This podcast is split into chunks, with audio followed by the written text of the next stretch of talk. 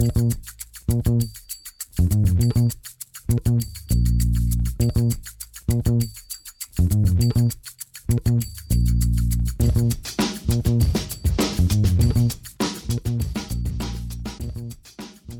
damit hallo und herzlich willkommen zu Football Rausch. Mein Name ist Tim Rausch und an meiner Seite ist endlich wieder Rahman Ruprell. Hallo Rahman. Hallo Tim. Lang, lang ist's her. Äh, ich glaube fast einen Monat, dass wir uns jetzt nicht gesprochen haben. Das ist jetzt ja. auch schon lange nicht mehr so passiert. Ziemlich exakt einen Monat und ich habe schon eben kurz äh, mit dir geschnackt. Ich glaube, das ist äh, noch gar nicht passiert. Ich glaube nicht, dass wir jemals so eine lange Pause hatten. Ähm, wobei, vielleicht vor vom Draft mal. Das könnte sein. Da hatte ich auch mit der Arbeit viel Stress. Aber ja, es ist lang, lang her. Aber du kommst genau richtig, weil äh, dieser Spieltag, dieser zehnte Spieltag war wirklich vollgepackt mit Ereignissen. Ich glaube, es war ein Spiel in Deutschland, oder? Kann das sein? Ich habe das mitbekommen tatsächlich. Ich wohne zwar in München, nee, Spaß. Ähm, ja, das ist, das, das war natürlich das, das Ereignis, wo wir natürlich auch reden müssen. Ähm, eigentlich relativ egal, wer da gespielt hat, wenn man ehrlich ist. Klar, natürlich war es Tom Brady, aber ich glaube auch, also die, die Amis so in ihrer Übertragung und, und davor bei Good Morning Football, was ja auch schon in München war, ähm, die haben sich natürlich auch die Fragen gestellt und die waren sich relativ sicher, ah, das hat bestimmt auch was mit Tom Brady zu tun. Ja, ich glaube gar nicht mal. Also ich glaube, dass die Begeisterung genauso hoch gewesen wäre, ähm, wenn da andere Mannschaften gespielt hätten. Lass es, lass, es, lass es die Titans gegen die Texans sein. Ich glaube, es wäre sehr, sehr ähnlich gewesen. Oder was denkst du? Ja, ich glaube, Seahawks äh, und Brady ist natürlich so die, die perfekte Mischung für alle Deutschland-Fans oder für, für den Großteil der, der deutschen Fans. Aber ich muss auch sagen, ich war, ähm, also ich, ich hatte schon damit gerechnet, dass es sehr, sehr voll logischerweise wird. Allein schon, wenn man sich angeguckt hat, wie viele äh, Tickets verkauft wurden, beziehungsweise wie viele Leute auch Tickets kaufen wollten und dann keine bekommen haben. Aber wenn man dann, finde ich, die Bilder sieht und diese Stimmung im Stadion sieht und alles, was da drumherum passiert, äh, dann hat das ein Ausmaß, finde ich, angenommen, was, was ich jetzt in, nicht so habe kommen sehen. Also es hat dann auch so den Erwartungsrahmen, den ich hatte, deutlich gesprengt, ehrlich gesagt.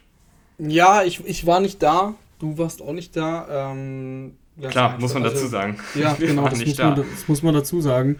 Äh, ich habe auch, ich habe tatsächlich, dann hat man dann doch viele ähm, Freunde, Bekannte gehabt, die dann doch da waren. Also viel mehr, als ich gedacht habe ähm, weil es ja schon sehr, sehr schwierig war, Karten zu bekommen. Ich weiß jetzt nicht genau, wer von denen eben. Also ich kenne ein paar, die eben auf ganz normalem Weg die Karten bekommen haben und Glück hatten. Ähm, ich weiß nicht, wer von denen äh, bereit war, mehrere hundert Euro. Und da reden wir dann eher von über 500 als, als so 200, 300 Euro auszugeben. Keine Ahnung. Äh, so oder so, wer das gemacht hat, dem war es das dann sicherlich wert. Ähm, aber es hat mich trotzdem überrascht. Es waren dann doch schon sehr, sehr viele in der, in der Instagram-Story oder bei Twitter oder wo auch immer. Ähm, aber ja, freut mich auf jeden Fall für jeden, der da war, weil am Anfang dachte ich, okay, hm, Stimmung ist schön und gut. Ähm, wir reden ja gleich noch ein bisschen darüber, was ich die letzten vier Wochen gemacht habe. Aber es steht jetzt irgendwie 14-0 und dann stand es 21-3 und hm, Spiel ist jetzt irgendwie nicht so geil dafür, dass man sich so sehr gefreut hat und das, das alles auch echt Geld gekostet hat. Aber dann wurde es echt ein cooles Spiel, dann wurde es spannend, da gab es ein paar coole Plays, da gab es diesen Pick von Fournette, ähm, da diesen Stiff-Arm von White, glaube ich, war es. Also das waren dann schon echt coole Sachen dabei. Ja, und dann äh, gegen Ende gab, da gab es ja diese, dieses Karaoke-Singen, nenne ich das jetzt mal, wo es dann gefühlt nicht mehr so richtig um den Sport ging. Ähm, die Stimmung, jeder hat sich treiben lassen, aufgesaugt die Stimmung. Und ähm, ja, äh, war, war schon cool und man hat das dann auch im Fernsehen mitbekommen. Da muss man gar nicht dabei gewesen sein. Also damit will ich nicht sagen, dass es im Stadion nicht viel cooler gewesen wäre, natürlich. Aber man hat es auch vom Fernseher mitbekommen, was da los ist. Ja, man hat vor allen Dingen mitbekommen, wie viele Leute dann doch äh, in diesem Land hier NFL begeistert sind. Äh, das ist natürlich dann auch für so einen Podcast wie uns die Chance, nochmal ein paar neue Hörer, ein paar neue Hörerinnen zu gewinnen. Also gerne, gerne im Freundeskreis dafür Werbung machen. Vielleicht auch für die Leute, die es jetzt erst übers Wochenende entdeckt haben, dass es hier einen Podcast gibt ähm, mit unseren Storylines, denn darum geht es heute eigentlich. Ähm, wir sind schon mittendrin in der ersten. Jede Woche äh, gibt es hier von uns zwei Storylines. Rahman bringt eine mit, ich bringe eine mit und dann gibt es noch eine zusätzliche von euch da draußen, die wir über Instagram ermitteln. Und die erste Storyline, äh, wie gesagt, sind wir schon mittendrin. Jetzt gucken wir mal ein bisschen aufs Spiel. Äh, Buccaneers gewinnen 21 zu 16 gegen die Seattle Seahawks. Ähm, ich fand es war eine Partie mit zwei Gesichtern eigentlich. Also die erste Halbzeit, wie du sagst, war nicht so doll. Ich fand, es waren auch von beiden Offensiven nicht sonderlich doll. Wenn man mit den Buccaneers anfängt, das war auch ein Stolperstart der Offensive. Es wirkte so ein bisschen wie die Buccaneers, die wir jetzt über die ganze Saison schon gesehen haben. Der erste Drive war ähm, beim First Down ein Lauf ins Leere für, für 0 Yards dann ein Incomplete Pass oder ich glaube, es war ein Drop von einem Receiver und dann ein langer Shot bei, bei drittem und zehn, der incomplete war und, und zu weit geworfen war von Brady. Und da dachte ich schon so, hm, äh, da müssten sie jetzt mal vielleicht irgendwie ein anderes Rezept finden. Aber sie sind dann echt ganz gut reingekommen, ähm, haben dann auch mehr auf Rashad White gesetzt, der einfach nochmal ein Ticken explosiver ist als Leonard Fournette. Äh, Fournette diese Saison ja echt äh, wenig bis gar kein Faktor in der Offensive, kreiert sehr, sehr wenig, ist überhaupt nicht explosiv und, und Rashad White mit diesem Stiff-Arm-Highlight, aber auch generell mit ein paar guten Läufen. Da sind sie dann, äh, finde ich, ganz gut reingekommen. Aber ich fand vor allen Dingen die defensive Rahman, äh, die hat äh, eine sehr, sehr gute Arbeit geleistet von den Buccaneers. Absolut. Also man muss auch dazu sagen, dass Gino nicht so ganz auf der Höhe war, die ersten drei Viertel. Ähm, aber das lag natürlich auch daran, dass die Defense äh, wirklich gut gehalten hat. Ähm, sie haben regelmäßig Druck kreiert. Und es, es, es war so ein bisschen, manchmal hatte man das Gefühl, dass es so der Geno Smith, den wir eigentlich vor der Saison erwartet hatten. Die ersten drei Viertel, muss man dazu immer sagen. Ähm, da hat er schnell den Kopf nach unten genommen und, und äh, hat dann auch mal das Scramble gesucht. Ähm, da auch entscheidend gefummelt einmal, äh, wo man das Gefühl hatte, dass die, dass, die, dass die Seahawks jetzt mal den ersten Touchdown machen können, rankommen können. Ähm, aber es hatte, wie gesagt, auch zwei Gesichter. Also dann im letzten Viertel, da hat auch Geno Smith dann wieder gezeigt, wer Geno Smith dieses Jahr ist. Und da hat er wirklich mehrere richtig, richtig gute Würfe äh, hingelegt. Äh, gerade, gerade der, der zweite Touchdown auf, auf Goodwin war es, glaube ich. Ähm, sehr, sehr, sehr stark geworfen, gerade bei Fourth Down. Äh, hat sich da auch teilweise gut dann aus dem Druck gelöst ähm, und ein bisschen improvisiert. Also Geno Smith, klar, hatte jetzt in den ersten drei Vierteln ein paar Schwächen. Aber insgesamt hat er dann doch gezeigt, dass, dass Geno, Geno Smith weiterhin ähm, ein, ein, ein Starter in dieser Liga aktuell ist. Mhm. Habe ich mir auch notiert, äh, Geno Smith phasenweise ungewohnt hippelig in der Pocket. Ich fand, das war ja gerade diese Pocket-Präsenz, dass er da so ruhig war, dass er dadurch seine Reads gegangen ist, auch wenn der Druck kam. Ich finde, das hat ihn bisher echt gut ausgezeichnet. Das war jetzt nicht so immer in der Partie gegen die Buccaneers. Aber gerade die Defensive Line der Buccaneers hat das auch wirklich gut gemacht. Also sie haben viel mit, mit vier Leuten äh, Druck auf äh, Geno Smith ausüben können. In der Secondary und auf Linebacker enge Deckung gehabt. Ähm, da hätte ich mir hier und da gerade zu Beginn der Partie oder in der ersten Halbzeit äh, ein paar mehr Antworten gewünscht von den Seahawks. Also dass man beispielsweise mal über einen Screen kommt oder mal Play-Action-Bootlegs macht, äh, Geno Smith und die Offensive Line in Bewegung bringt. Das war mir dann teilweise ein bisschen zu statisch insgesamt in der Offensive. Ähm, aber vielleicht ist auch viel Bewegung nicht so gut, weil der Rasen war ja auch nicht so top. Ne? Ich glaube, das ja. war so das einzige große Manko äh, der Partie, dass da, da doch recht ja, viele Leute glaub, weggerutscht sind. Ich glaube, die, die Amis äh, bzw. die NFL-Spieler, die freuen sich, wenn sie auf dem richtigen Rasen spielen können und eben nicht auf Turf. Das ist ja auch gerade ein, eine Diskussion, die so in den Staaten jetzt eigentlich schon länger herrscht, aber ich habe das Gefühl, dass es jetzt irgendwie wieder hochkocht. Mhm. Äh, Jerry Jones. Aufruf der, der Spieler vor zwei mhm. Tagen war es, glaube ich. Mhm. Jerry Jones hat jetzt kürzlich nochmal gesagt, so, hm, das ist irgendwie bewiesen. Es ist überhaupt nicht bewiesen, dass es da einen Unterschied gibt bei Verletzungen. Äh, kurzer Hintergrund, äh, ich habe es gerade angerissen. Die Spieler sind sich da relativ sicher, dass man sich eben auf Turf, also auf Kunstrasen, schneller verletzt, äh, dass das Verletzungsrisiko einfach höher ist als auf normalem Rasen.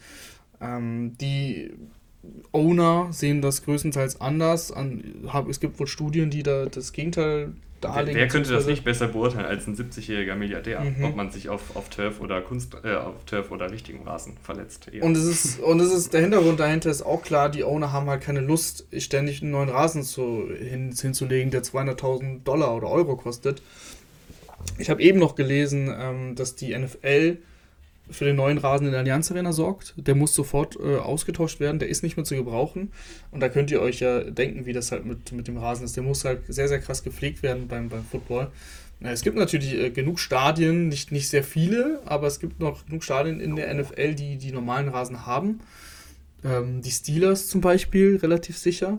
Ähm, und ich weiß nicht, wie die da die Rasenpflege betreiben, aber äh, es ist einfach sehr, sehr, sehr, sehr, ähm, wie soll ich sagen, die Belastung ist einfach sehr, sehr hoch bei, bei einem normalen Rasen. Den musst du schneller austauschen und das ist dann einfach sehr, sehr teuer. Und die Owner wollen da halt Geld sparen auf Kosten der Spieler, was natürlich auch nicht geht.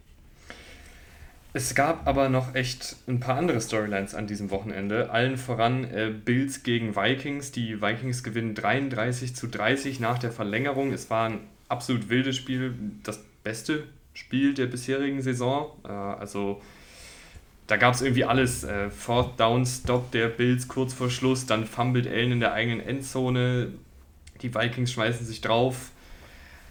Dann kommen die Bills wieder zurück. Ähm, dann geht es in die Overtime. Dann äh, schießen die Vikings ein Field Goal. Dann wirft Josh Allen äh, das Spiel weg mit einer Interception in der Endzone. Also es war wirklich äh, eine sehr, sehr wilde Partie und ähm, dennoch würde ich sagen, hat ein Mann besonders herausgestochen, nämlich Justin Jefferson, der Wide Receiver, knapp über 150 Yards gefangen und äh, einen der besten Catches gehabt in einem der wichtigsten Momente, die ich so gesehen habe. Ja, unfassbar. 4. und 18, ähm, Kirk Cousins, ja, schmeißt eigentlich einen Prayer. Also wirklich einfach eine quasi Hail Mary, die natürlich jetzt nicht in die Endzone gegangen ist, aber das war einfach nur gehofft, dass sein Spieler da ein Play machen kann. Der Ball ist eigentlich viel zu hoch geworfen. Es muss eigentlich ein Pick sein. Aber ich weiß nicht, ob, ob du es auch gesehen hast. Mein erster Gedanke war, das kann nicht sein. Das glaube das hat jeder gedacht. Und dann haben wir die Wiederholung gesehen und dann ist, fällt eigentlich sofort auf, wenn der, wenn der Verteidiger, ich weiß gerade nicht, wer es war, ähm, wenn, der, wenn der Cornerback da einfach den Ball auf den Boden schlägt, dann ist das Play vorbei aber er will ihn intercepten. Und das ist halt leider dann Mental Mistake, dass du da auf die Interception geierst, ähm, damit deine Stats besser aussehen. Das Spiel wäre so oder so vorbei gewesen, ähm, ob es jetzt ein Pick ist oder ein Incompletion.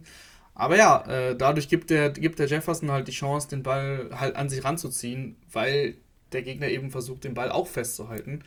Wie er das dann macht, ist völliger Wahnsinn. Äh, spektakulärer es eigentlich gar nicht. Ähm, viele, viele Vergleiche gesehen mit OBJ, dem Catch damals ähm, im, im Monday Night Football war es, glaube ich, oder Sunday Night Football, Football war es, äh, gegen, gegen die Cowboys. Kann man sich jetzt streiten, ne? das ist ja total subjektiv, äh, welcher Catch jetzt besser ist. Ich mag das auch nicht, dass da ständig ja, dann, äh, ja, das war so, jetzt besser oder mhm. das war jetzt besser. So funktioniert leider das ja. Internet. ja. ähm, aber ja, wir setzen uns darüber hinweg, wir streiten uns da jetzt nicht drüber. Ähm, es sind beides äh, hervorragende Catches gewesen. Äh, nur, dass, dass mir eben das, das noch so ein kleiner, so ein kleines, mh, hm, wie soll ich sagen, ja, es ist so ein bisschen negativ behaftet für mich, für den, für den Verteidiger eben, dass er da eigentlich hätte ein Play machen können. Wieso will er den intercepten? Weiß ich nicht, wahrscheinlich wegen seiner Stats. Ja, vielleicht also. Hat er, vielleicht hat er die eigene Defensive aufgestellt im Fantasy Football. So oder so, äh, völlig geisteskranker Catch und was, das ist ja dann, es ist ja dann eigentlich nur verrückter weitergegangen. Also, dass die, dass die, dass die äh, Vikings es dann nicht schaffen, in die Endzone zu kommen. Ich meine, erst droppt Delvin Cook den Ball an der Goal-Line. Dann ist es aber eine Strafe, ein Offside. Dann hast du Dritter und Eins oder Dritter und Goal an der, an der Eins quasi. Ähm, weil Justin Jefferson ja schon einen Touchdown danach gemacht hat, der aber wieder zurückkommt. Also der, der war nicht der Endzone, der war relativ klar an der Eins down. Und dann klappt der Quarterback-Sneak nicht. Weil Kirk Cousins sich denkt, okay, ich bin jetzt ein nasser Sack und falle einfach hin. Also so ein bisschen. So, manchmal denke ich mir bei Kirk Cousins ist es wirklich zum Haare raufen. So, so ein bisschen äh, Engagement zeigen. So dieses, dieses, ich will jetzt diesen Touchdown, ich will mich jetzt da reinhauen und du siehst ihn und du, er fällt wirklich irgendwie nasser Sack. Ja, und, ja, und was, was soll ich sagen? Ja, nichts, nichts. Und was danach passiert, ist, ist, ist auch völliger Wahnsinn. Die müssen einen halben Yard, ein Yard aus der Endzone schaffen. Das Spiel ist, ist vorbei. Äh, und ich weiß nicht, was, was, was da dann passiert, dass, dass, dass der, dass der Exchange, also der, der, die Ballübergabe zwischen Center und, und Josh Allen dann überhaupt nicht funktioniert. Äh, kann auch nicht passieren. Also es waren sehr, sehr viele Fehler, die dann eben dazu geführt haben, dass das Spiel völlig wild wurde. Äh, das ging dann weiter, dass die Refs gesagt haben, okay, ihr macht Fehler, wir sind auch nur Menschen, wir machen auch Fehler. Ähm, Davis Catch ist kein Catch und dass dann New York da oben, äh, oder beziehungsweise was ist da oben, aber in New York sitzt und sagt, ja, müssen wir dich überprüfen. Ähm, ja, das kommt dann auch alles dann hinzu. Also das war kein Catch und die NFL-Regeln sind klar. In den letzten zwei Minuten muss so ein Play überprüft werden, wenn es Unstimmigkeiten gibt. Und ich meine, das, das, da hat man ja schon live gesehen, dass das ein krasser Catch war und den, den sollte man sich vielleicht trotzdem nochmal anschauen. Ähm, ja, also völlig, völlig wild und dass dann Josh Allen am Ende in der, in der Overtime dann nochmal den Pick wirft. Ähm, ich weiß nicht, was mit Josh Allen los ist. Ich habe ihn ja letzte Woche bei den Jets gesehen, da war ich vor Ort, das war sehr cool. Äh, aber auch da hat er schon zwei sehr, sehr wilde Interceptions geworfen. Und jetzt wieder zwei, einmal bei Fourth Down, wobei ich mir auch da denke, es ist jetzt nicht so, dass es das gleiche wäre, ob das ein Pick ist oder nicht. Du bist entweder an der 4 oder an der 20, beziehungsweise der Pick von Peterson, der wurde ja sogar returned von Peterson bis zur 30 oder 35. Also, keine Ahnung, du musst es da nicht erzwingen. Ist besser, sie starten an der 4 als an der 20 oder 35. Und ja, der zweite Pick ist ja völlig unnötig. Das Field Goal, sie waren klar im Field Goal Range. Es war völlig ohne Not. Und also es war einfach Josh Allens Fehler und ähm, die Fehler häufen sich. Ähm, und da kommt, braucht man ja auch keiner mit Verletzungen kommen. Ja, ich, ich habe da ähm, auch mal nachgeschaut über die letzten drei Spiele und wir kommen natürlich gleich noch zu deinen Spielen, die du besucht hast in den USA. Äh, in den letzten drei Spielen neun Turnover-worthy Plays laut PFF und Turnover-worthy Plays habt ihr, glaube ich, schon ab und an mal gehört. Das sind alles Spielzüge, die eine Interception oder ein Fumble hätten nach sich ziehen müssen, äh, beziehungsweise wenn, also die zählen dann halt auch die Sachen rein, die jetzt keine Interception war, beispielsweise wenn ein Cornerback den Ball droppt oder wenn Josh Allen den Ball irgendwie wie eine warme Semmel hält und dann den aber irgendwie doch noch sichert und nicht fummelt, also das zählt ja alles mit rein. Und das gibt dann einem so ein bisschen ein genaueres Bild, wie gut war der Quarterback, weil dann zum Beispiel Plays, in denen der Quarterback auf einen Receiver wirft und der Receiver droppt den Ball oder, oder schlägt ihn hoch oder was auch immer und wird dann intercepted, das ist kein Turn Turnover-worthy Play des Quarterbacks, weil das war nicht das Verschulden des Quarterbacks. Also in dem Falle werden hier wirklich nur die neuen Plays gezählt, wo der Quarterback wirklich Mist gebaut hat, ähm, wo er vielleicht eine falsche Entscheidung getroffen hat, wo er einen, einen Cornerback oder einen Safety oder wen auch immer angeworfen hat, anstatt den Mitspieler. Und neun Turnover-worthy Plays äh, sind tatsächlich äh, Höchstwert über die letzten drei Wochen. Und generell hat jo Josh Allen diese Saison die meisten Turnover-worthy Plays in der NFL. Und das macht mir ein bisschen Sorgen, weil wir wissen alle, was Josh Allen kann. Äh, wir wissen alle, diese Highlight-Plays, die sind der Wahnsinn. Diese 70-Jahr-Touchdown-Pässe sind der Wahnsinn. Die, die äh, Hürdenläufe über irgendwelche Verteidiger sind der Wahnsinn. Das ist aber in dem Sinne, finde ich, also schon das, was ihn auch auszeichnet, aber ich finde, was ihn gerade über die letzten zwei Jahre wirklich ausgezeichnet hat und auch diese Saison in manchen Spielen ausgezeichnet hat, ist, dass er unfassbar konstant auf gutem bis sehr, sehr gutem Niveau spielt. Und das ist, finde ich, die letzten zwei, drei Wochen ein bisschen weggebrochen, ähm, weil er dann halt einfach diese zwei, drei Fehler pro Spiel jetzt drin hat aktuell und das kostet die Bills dann ein Spiel. Natürlich gewinnt er den Bills auch sehr viele Spiele mit seiner Spielweise, aber es ist mir aktuell wieder ein bisschen zu sehr Harakiri, ehrlich gesagt. Und mhm. da, da gibt es noch einen weiteren Punkt. Es ist mir auch zu sehr Harakiri, wie er aktuell spielt. Ich meine, er ist scheinbar ja doch angeschlagen oder verletzt, auch wenn man es jetzt nicht so sieht, aber unter der Woche trainiert er nicht wirklich mit. Und dann slidet er nicht, sondern nimmt die Schulter runter und schmeißt sich in irgendwelche Linebacker oder Safeties rein. Wenn er eine Interception wirft, hechtet er hinterher und versucht da irgendwie noch Kopf voran das Tackle zu setzen. Und ich kann das verstehen. Ich kann das verstehen, dass man da nicht äh, in den sozialen Netzwerken rumkursieren will, wie man einfach nur zuguckt, wie der Cornerback da irgendwie die, die eigene Interception äh, trägt oder was auch immer, sondern man will ja dann auch irgendwie da das Tackle setzen. Man will ja auch seinen Teamkollegen zeigen, dass man jetzt nicht aufgibt einfach so im Spielzug. Ich kann das wirklich verstehen.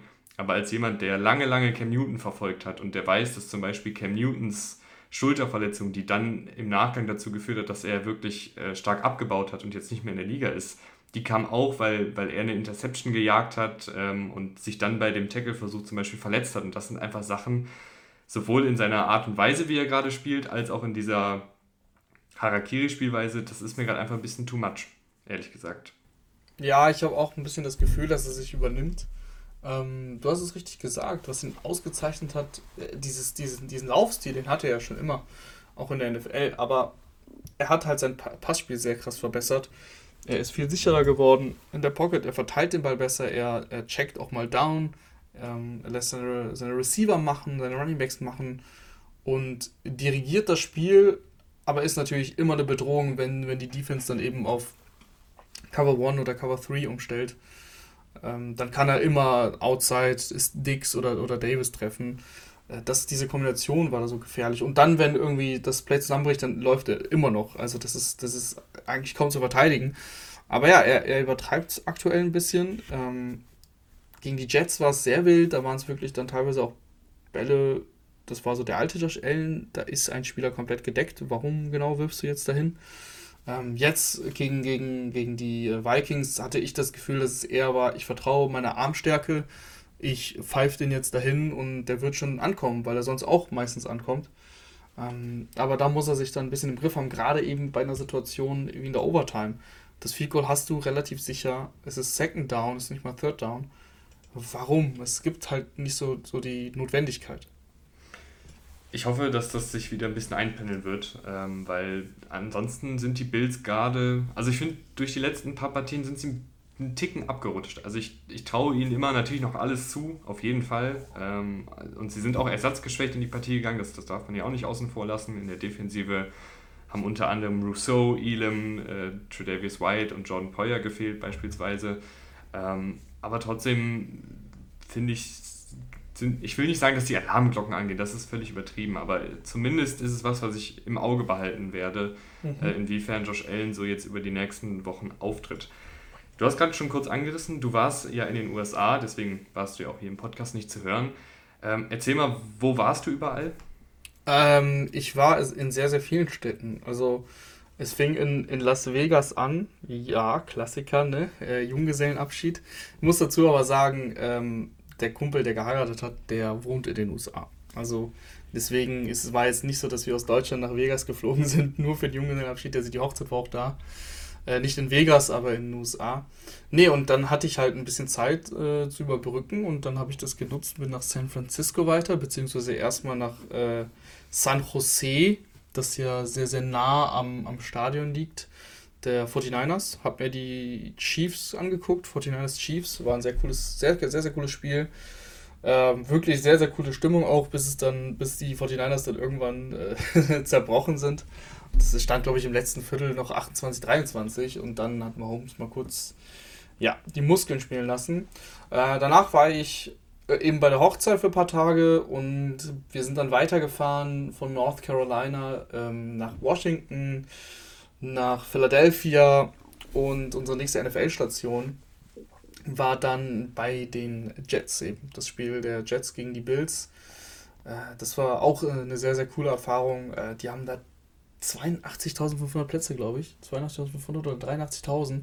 Und das halt nur mit Sitzplätzen. Ich meine, wer das in Deutschland kennt, da kommen zum Beispiel bei Dortmund äh, im Stadion halt durch die Steher diese, diese 80.000 zustande. Aber die haben da wirklich nur Sitzplätze.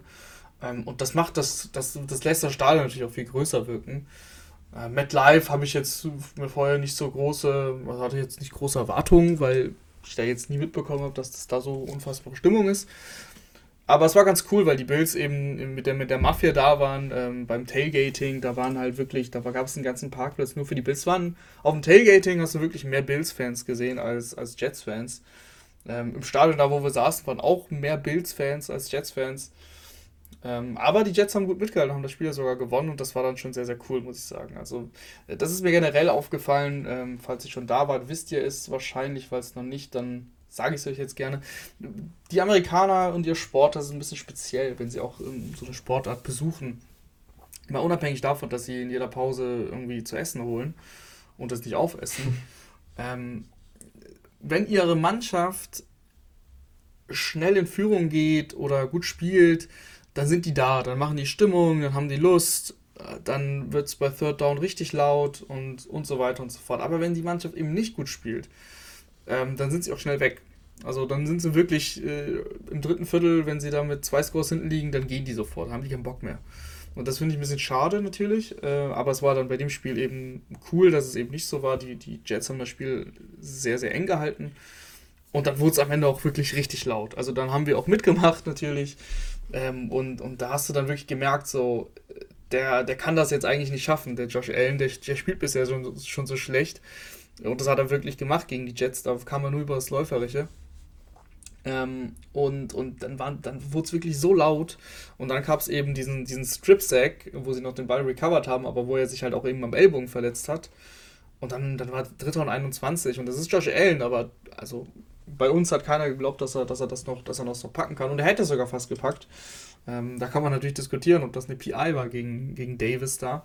Aber es war auf jeden Fall richtig cool, ähm, dass die Jets das Spiel gewonnen haben, für die Stimmung auch.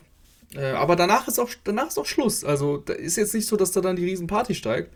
Die Leute wollen dann auch schnell heim. Also das Spiel endet und das Stadion ist innerhalb von fünf Minuten eigentlich leer und alle wollen irgendwie rauskommen und dann ist es auch immer Chaos, weil es echt voll ist. Die 200.000 Menschen, die dann großteils im Auto da sind und irgendwie dann nach Hause wollen. Ähm, da, mit, mit sowas muss man auch rechnen. Also so ein Stadionbesuch ist da schon echt anstrengend auch, ähm, obwohl man die ganze Zeit gesessen hat. Du warst aber dann bei noch einem weiteren Spiel, oder? Ja, ähm, wir, haben, wir haben uns das volle Programm gegeben.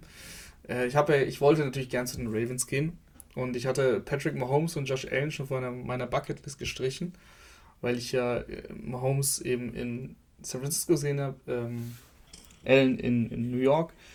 Und äh, Lamar hat einen Tag später gespielt, in New Orleans. Und New Orleans, äh, auch eine coole Stadt, von der ich viel Gutes gehört hatte, ähm, die ich auch gerne mal besuchen wollte. Und dann haben wir uns entschieden, let's go. Wir fliegen nach New Orleans. Ähm, ist natürlich jetzt bei dem ganzen, ganzen, wie soll ich sagen, in der aktuellen Zeit mit Umwelt und so weiter jetzt nicht das, nicht das Beste gewesen. Äh, aber da muss ich, da muss ich dann einfach auch mal tatsächlich sagen, das war, das war, da waren wir ein bisschen egoistisch, da wollte ich Lama Jackson sehen. Und äh, die ganze Reise war so generell, naja, für die Umwelt jetzt nicht das Beste da. So ehrlich muss man sein. Ähm, dann sind wir nach New Orleans, äh, unfassbares Wetter, sowieso über die ganze Reise unfassbares Wetter. Ich meine, die Reise ging von Mitte, Ende Oktober eigentlich bis ähm, fast Mitte November. Und also wir hatten in New York 20 Grad, 20, 22 Grad Sonnenschein. Ähm, sonst überall auch richtig gutes Wetter. In New Orleans war es 28 Grad und es, hat, es war aber wirklich tropische Hitze. Also es hat sich angefühlt wie 35. Das ist, man konnte es fast nicht aushalten. Es war wirklich sehr, sehr, sehr, sehr warm. Ähm, und genau, dann sind wir, sind wir eben montags äh, nach New Orleans geflogen und äh, waren dann auch relativ früh da. Der Flieger ging relativ früh, eine Stunde Zeitverschiebung. Äh, das, äh, was uns in die Karten gespielt hat. Und dann haben wir uns New Orleans angeguckt und sind abends eben zu den Ravens gegangen. Und ich muss sagen, die Saints, das war nochmal ein anderes Erlebnis. Also mal unabhängig davon, dass die Stadt New Orleans echt äh, die Erwartungen völlig, also übertroffen würde ich jetzt nicht sagen, weil ich habe mir auch ein bisschen was erwartet, aber ähm, die sind schon wirklich so verrückt, wie man, wie man sagt. Das ist schon mal noch ein ganz anderes Volk. Äh, sehr, sehr cool, alles ein bisschen anders, nicht so typisch amerikanisch. Ähm, und auch beim, beim Football, da war es verdammt laut. Also die Saints haben wirklich ein schlechtes Spiel gespielt. Das war wirklich kein gutes Spiel von den Saints. Und die Fans haben wirklich lange, lange richtig Gas gegeben. Bis dann eben nochmal der Pick von, von Dalton kam. Die Ravens dann mit 30 groß davongezogen sind. Dann sind sie auch gegangen. Aber da sind wirklich einige bis zum, bis zum Schluss geblieben. Ähm, und im Dome, das war das erste Mal, dass ich in einem Dome war, da haben, was haben da reingepasst? Ich glaube so 75.000 es wurde schon extrem laut. Also die haben auch schon bei First Down losgelegt. Das erste Play von Lamar und die haben da gepfiffen und gebrüllt und also wirklich extrem laut. Sehr, sehr coole Stimmung. Ähm, du hast auch, versucht, deinen Blog zu beruhigen. ja, Der Maestro ist am Arbeiten, Ruhe hier. Ja, da, aber muss man auch sagen, das ist, das ist ganz cool, das hört man ja häufiger. Aber da kannst du jedes Trikot tragen, was du willst. Das interessiert die gar nicht und, und du kannst dich mit denen unterhalten. Äh, das ist nicht so wie in Deutschland, dass du da irgendwie Befürchtungen haben musst, dass du irgendwie mit dem falschen Trikot oder in Europa, besser gesagt beim Fußball, ähm, dass du mit dem falschen Trikot irgendwo dann Probleme bekommst. Es waren sehr, sehr viele Ravens-Fans da. Und auch in meinem Blog waren auch viele Ravens-Fans, aber das war schon nochmal was ganz anderes. Also New Orleans hat dieses Stadion schon sehr, sehr gut belebt und, und gefüllt. Ähm, sehr, sehr coole Stimmung und ja, für mich auch ein cooles Spiel. Was würdest du sagen, äh, und dann schließen wir die, die USA-Reise ab, und kommen rüber zu unserer letzten Storyline. Was würdest du sagen, ist so der größte Unterschied, abgesehen jetzt von der Stimmung natürlich, dass man vor Ort ist und so weiter und so fort, zwischen ähm, Fernsehen und, und NFL live gucken? Mm, ähm, es kommt natürlich auch ein bisschen immer auf deine Plätze an. Ähm, ich habe mir jetzt natürlich nicht die teuersten Plätze da gegönnt, weil da zahlst du dich dann halt auch dumm und dämlich sondern saß dann schon auch äh, unterm Dach. Aber man hat da echt eine gute Sicht. Also ich würde generell empfehlen, für Leute, die sich ein NFL-Spiel anschauen wollen und da überlegen, hm, wo, wo, wo sitze ich am besten? Ähm, also tief sitzen im Unterrang hat natürlich positive Dinge. Du bist nah dran am Spielfeld, du fühlst, du fühlst viel mehr, was da gerade passiert. Ähm, du, du siehst deine Stars eben hautnah, aber du hast nicht so einen guten Überblick. Das ist, das ist im Fußball so und das ist im Football noch viel krasser. Ähm, ich saß zum, ich war auch beim College Football, das, das äh, nur, nur am Rande, aber ähm, da saß ich halt eben auch mal unter Rang und da saßen wir halt eben an einer Endzone unter Rang, aber nicht hinter der Endzone, sondern so quasi auf der Gegengeraden. Und ähm, da hast du dann nicht viel gesehen, was auf der anderen Endzone da rechts passiert ist, weil es also andere Seite schräg gegenüber, da hast du nicht viel gesehen. Ähm, deswegen würde ich echt empfehlen, wenn ihr euch Karten holt, dass ihr mindestens im Mittelrang sitzt. Klar, es ist super teuer, aber holt euch ruhig Karten im Oberrang. Man hat einen super Überblick über das, über das Spielfeld. Äh, man, die Stimmung ist genauso gut. Klar, die Spieler sind weit weg, aber man sieht alles super. Also das sind die günstigsten Karten und man sieht alles gut. Ähm, das würde ich, würd ich empfehlen. Genau, und dadurch, dass ich eben jetzt nicht diese perfekte Sicht hatte und unten nah dran war, ähm, ist natürlich ein Unterschied, dass du, dass du im Fernsehen natürlich viel besser den Überblick behältst. Ne? Du hast keine, du hast nicht die Linien, du musst auf die First Down Marker achten. Äh, und manchmal hast du eine schlechte Perspektive, dann siehst du es einfach nicht richtig. Da musst du auf die Schiedsrichter genau achten. Aber ansonsten du hast natürlich einen viel besseren Überblick, wenn du jetzt äh, interessiert bist an Coverages, dann kannst du äh, dir die Defense beobachten, kannst schauen, okay, was spielen die jetzt, weil du das alles siehst, das siehst du im Fernsehen nicht. Im Fernsehen mhm. siehst du immer die gleiche Perspektive und den Quarterback, die Offensive Line, die Defensive Line, die Linebacker, aber das war's. Die Defensive Back siehst du nicht und das siehst du eben im Stadion, das ist auch sehr cool.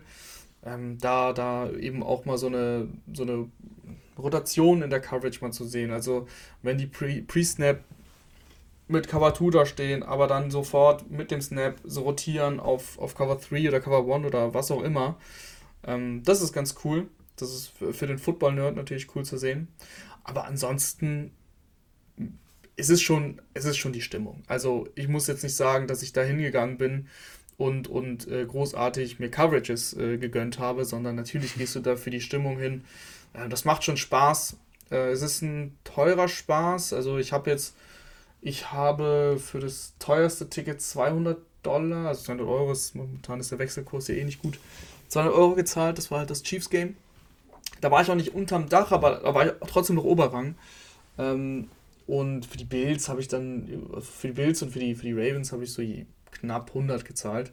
Also ist natürlich nicht günstig, ähm, gerade wenn man das jetzt hier in Deutschland vergleicht mit, mit, mit Fußball. Ähm, es ist auch sehr teuer im Stadion alles, also allgemein Amerika, sehr, sehr teures Land. Ähm, das ist wirklich ein Bier für 15 Dollar und irgendwie, keine Ahnung, ein Stück Pizza, das zwar groß ist, aber auch ist es ein Stück Pizza für über 12 Dollar. Ist schon alles sehr teuer. Ähm, aber trotzdem, es ist, es ist schon wert, wenn man, wenn man sich für die, für die Sportart begeistert, weil es schon cool ist, das mal alles vor Ort zu sehen. Und ich glaube, ähm, und damit leite ich jetzt rüber zu unserer letzten Storyline, ich glaube, Dolphins-Fans würden sich das auch ganz gerne mal live angucken, was da gerade passiert. Äh, ihr da draußen könnt ja auch hier auch immer in der Folge teilnehmen und uns eure Storylines schicken. Und es kam sehr, sehr häufig, äh, abgesehen von Bills, Vikings und dem Deutschlandspiel natürlich, äh, dass wir über Tour und die Dolphins-Offensive reden sollen. Und die Dolphins haben ja jetzt am Wochenende 39 Punkte aufgelegt gegen die Cleveland Browns, äh, die komplett überrollt. Die Browns haben nur 17 Punkte erzielt. Und ich fand, es war mit die kompletteste Offensivperformance der Dolphins diese Saison, äh, weil das Laufspiel hat gut funktioniert, äh, Tua war sehr, sehr gut und, und fehlerfrei vor allen Dingen. Und ich fand, das war wirklich eine sehr, sehr gute Performance der Dolphins Offensive.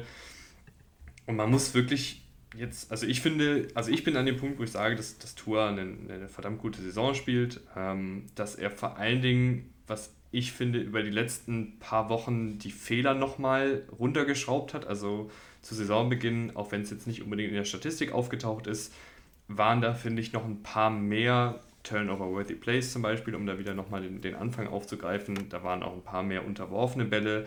Das war jetzt in den letzten Wochen nicht mehr ganz so stark, äh, beziehungsweise jetzt in dem Spiel habe ich keinen einzigen Ball gesehen, wo ich jetzt gedacht habe, oh, der war jetzt aber verdammt schlecht geworfen oder das war jetzt ein, ein absoluter Fehler von Tour. Jetzt in der Partie war er wirklich sehr, sehr gut. Ähm, und das wirft, finde ich, so ein bisschen die Debatte auf, wo, wo sind wir gerade äh, bei, bei Tour Tango Valoa, Rahman? Ähm, ja, das sieht alles sehr, sehr gut aus bei Tour Tango Valoa. Also er hatte letzte Woche noch einen Play, glaube ich, dabei, was du gerade beschrieben hast, unterworfener Ball auf Waddle, das kann Touchdown sein. Weiß nicht, ob du den noch im Kopf hast, das war kurz vor, vor Ende des mhm. Spiels, ähm, den unterwirft er, dann hätten die Bears, ja, Bears waren es, glaube ich, die hätten dann noch ins Spiel zurückkommen können, haben sie nicht geschafft, ist auch egal, aber ja, so die Plays waren, waren schon noch da, aber insgesamt hat sich Tour schon natürlich sehr, sehr krass gesteigert. Das hängt auch im Coaching zusammen, so ehrlich muss man auch sein. Ähm, die Dolphins sind sehr, sehr, sehr, sehr gut gecoacht. Ähm, das, das, das Laufspiel funktioniert sehr, sehr gut. Die O-Line hat sich verbessert. Also es ist, es ist schon so, dass es sich, dass sich das ganze Team verbessert hat. Aber ich möchte Tour nicht, also ich möchte ihm wirklich nicht schlecht reden, überhaupt nicht. Ähm, Tour spielt auch sehr gut. Er hat wirklich ein paar Wow-Würfe auch dabei. Der Touchdown auf Trent Sherfield zum Beispiel, ähm, perfekt platziert. Oder auch andere Plays. Äh, ich meine, Waddle und Hill sind starke Receiver, aber das geht nicht nur auf die Receiver, wenn sie irgendwie eine einzigartige Saison spielen, was, was, was, das, was die Kombi angeht. Also ich glaube, mittlerweile sind sie vielleicht nicht mehr auf Rekordkurs, was das angeht, aber nach neun Spielen waren sie irgendwie ähm, das Top-Wide Receiver-Duo seit, was war es, Emmanuel Sanders und, und, und Demarius Thomas bei den Broncos. Also das ist auch schon äh, ungefähr zehn Jahre her, dass zwei Receiver eben dann so, so gut sind und so, so viele Yards rausholen. Und ich meine, die Dolphins haben alle Spiele, beziehungsweise die Dolphins haben noch kein Spiel verloren, wenn Tour das Spiel zu Ende gespielt hat und gestartet ist. Ähm, das, das muss man ihm auch anrechnen. Ja, von daher, äh, ich, McDa McDaniels äh, hilft ihm auch sehr, muss man sagen, oder McDan Mike McDaniels so, ne? Ähm, bei, bei, bei, dem ganzen, bei den ganzen Spielkonzepten. Sie laufen sehr, sehr viel Play-Action. 45% Play-Action, das, das ist schon echt ein hoher Wert.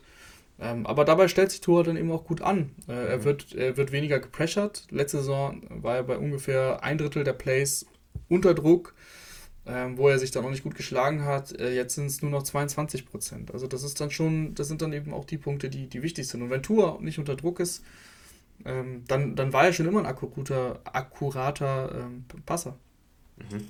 Ja, Hill und Waddle und das Scheme helfen ihm natürlich sehr und, und machen auch sehr viel möglich. Also die, das ist, finde ich, klar. Aber ich finde, das ist ja gleichzeitig auch irgendwie der Sinn der Sache. Also wenn man einen jungen Quarterback hat oder generell, wenn man einen Quarterback hat, dem man irgendwie helfen will, dann, dann versucht man ja alles über Coaching, über Scheme, über Playmaker, über Offensive Line Verstärkungen um ihm das Leben möglichst leicht zu machen. Weil ich meine, wie oft sitzen wir hier und fordern bei irgendwelchen jungen Quarterbacks genau das, dass das Team dann irgendwie ähm, Kapital in Receiver steckt oder dass das Team einen Offensivkoordinator oder einen neuen Headcoach holt, der irgendwie schematisch viel drauf hat. Und das haben die Dolphins jetzt gemacht und das finde ich dann immer ein bisschen schwierig, wenn man das so. Also es wird ja nicht per se gegen Tour gehalten, aber es ist dann schon irgendwie so, als wäre das jetzt was. Nee, absolut. So, absolut. Weißt du, wie ich meine? Hm, ja, ja, klar, deswegen sage ich ja. Also, das, die Receiver fangen die, also die müssen sie auch bekommen, die Bälle. Natürlich sind, äh, spielt Hill eine extrem gute Saison, Waddle ist auch ein sehr guter Receiver.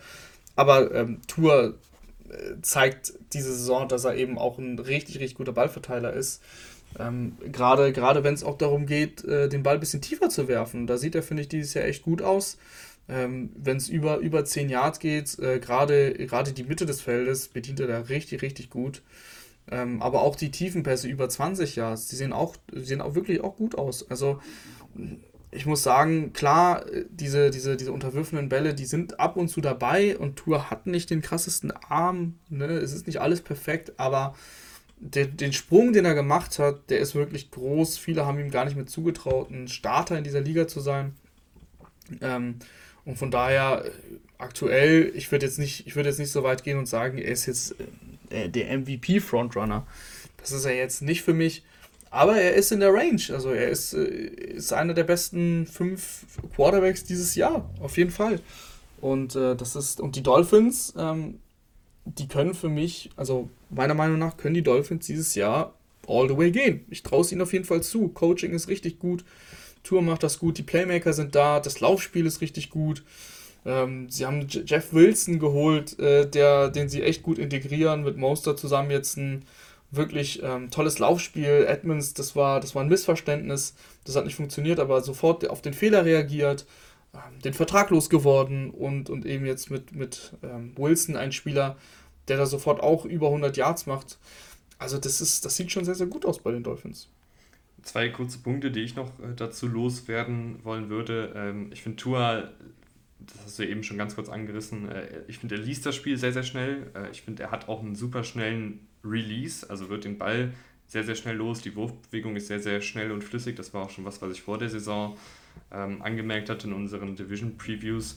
Und dann eben meist mit hoher Genauigkeit und deshalb ist dieses Kurzballspiel auch echt effektiv. Also klar sind das vergleichsweise einfachere Pässe als jetzt eine, eine 25 Yard Outroute oder sowas. Und ich würde jetzt auch nicht sagen, dass Tour der Beste daran ist, jetzt 25 Yard Outrouten zu werfen oder so, aber halt dieses klein, klein Kurzpassspiel ist, das ist auch eine Art Kunst. Ähm, mhm. Das kann, also es können viele Quarterbacks, aber ich finde, er macht das wirklich alles sehr, sehr schnell, sehr, sehr zügig in seinen Reads, wird den Ball auch schnell los, ähm, kann hier und da auch mal improvisieren. Er ist jetzt ja nicht, ist jetzt ja nicht so, dass er jetzt absolut ähm, unbeweglich ist oder total unathletisch ist.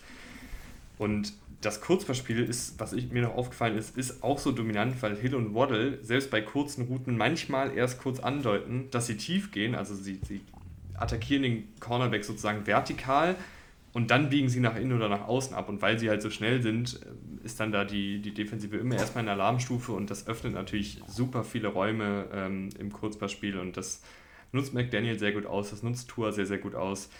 Ich bin einfach mal gespannt, ähm, was passiert, und das, das wünsche ich natürlich nicht, und das, im Idealfall passiert das auch nicht, aber was passiert, wenn zum Beispiel mal Verletzungen eintreten oder wenn, das sehen wir ja auch immer oft äh, in der NFL, dass in einem Jahr, aber meistens passiert das immer erst nach einem Jahr, dass in einem Jahr das Scheme noch sehr, sehr gut klappt und dann stellen sich Defensiven immer mehr darauf ein ähm, und, und nehmen das so ein bisschen weg und dann würde mich halt interessieren, wie reagiert Tour, kann er dann auch, haben sie dann einen Plan B, ähm, können sie dann vielleicht über ihr Laufspiel mehr kommen oder kann Tour dann auf eine andere Art und Weise durch die Luft gewinnen? Das sind so Fragen, die ich mir jetzt noch stelle, weil trotz allem Lob ist er ja jetzt kein Josh Allen in dem mhm. Sinne, dass er jetzt mal eben äh, die ganze Zeit 70 Yard vertikale Pässe mit einem Raketenarm werfen kann. Aber da bin ich einfach drauf gespannt. Ich glaube nicht, dass es jetzt in nächster Zeit passiert. Ich hoffe nicht, dass es in nächster Zeit passiert, weil die Dolphins, wie sie jetzt am Wochenende gespielt haben, das war, finde ich, eine 1A rundum Performance von, von allen Beteiligten. Absolut. Ähm, ich glaube schon, also ich glaube, dass die Dolphins Probleme bekommen, wenn sie wirklich, wenn wichtige Spieler sich verletzen, äh, in der O-Line oder eben ein Hill oder ein Waddle, ähm, mal unabhängig von Tour jetzt. Aber ja, also was erwartet man? Ne? Also, klar ist es kein Josh Allen. Ein Tour ist kein, kein mega Scrambler. Ähm, das ist nicht sein Spielstil. Da hat er nicht die, nicht die Kondition auch für einfach.